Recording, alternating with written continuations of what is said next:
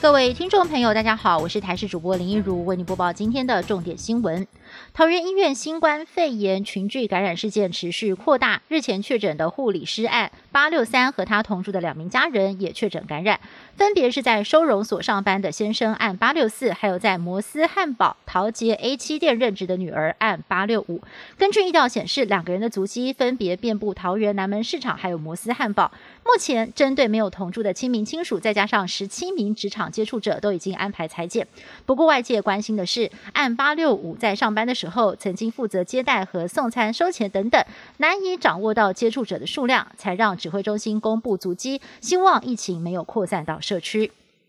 卫福部立桃园医院院内感染持续扩大，而现在就连外籍看护也被确诊。证明案八六九四十多岁的越南籍外籍看护，在院内陆续有和案八三八还有案八五六两位医师接触，只是他本身负责的病房和两位医师主要负责的区域没有重叠，到底如何被感染，又是被谁传染，还要再厘清。而外籍看护的足迹也还在意料当中。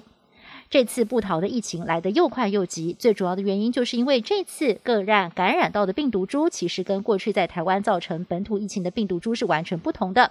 它是目前世界上主要流行的强势变异病毒株 D 六一四 G，它的传播力更强，也导致感染者的潜伏期开始缩短。面对强势病毒，专家提醒一定要特别留意环境消毒。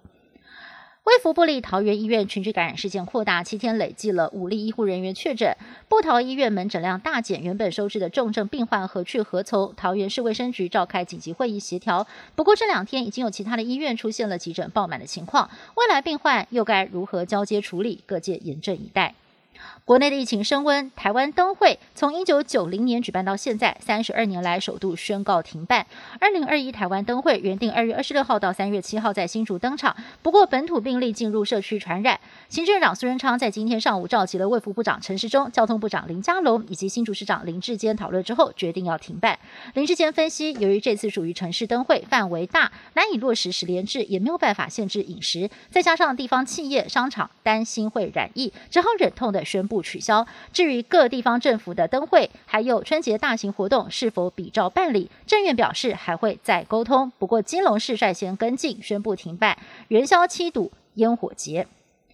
美国准总统拜登即将宣誓就职，今年因为疫情跟维安的关系，就职典礼的规模是史上最小。我国没有办法派出祝贺团，就连驻美代表肖美琴都无缘入场观礼。外交部发言人欧江安证实，我方将会以适当的方式向新政府表达台湾的祝贺，并且期待与美国的新政府密切合作，深化台美关系。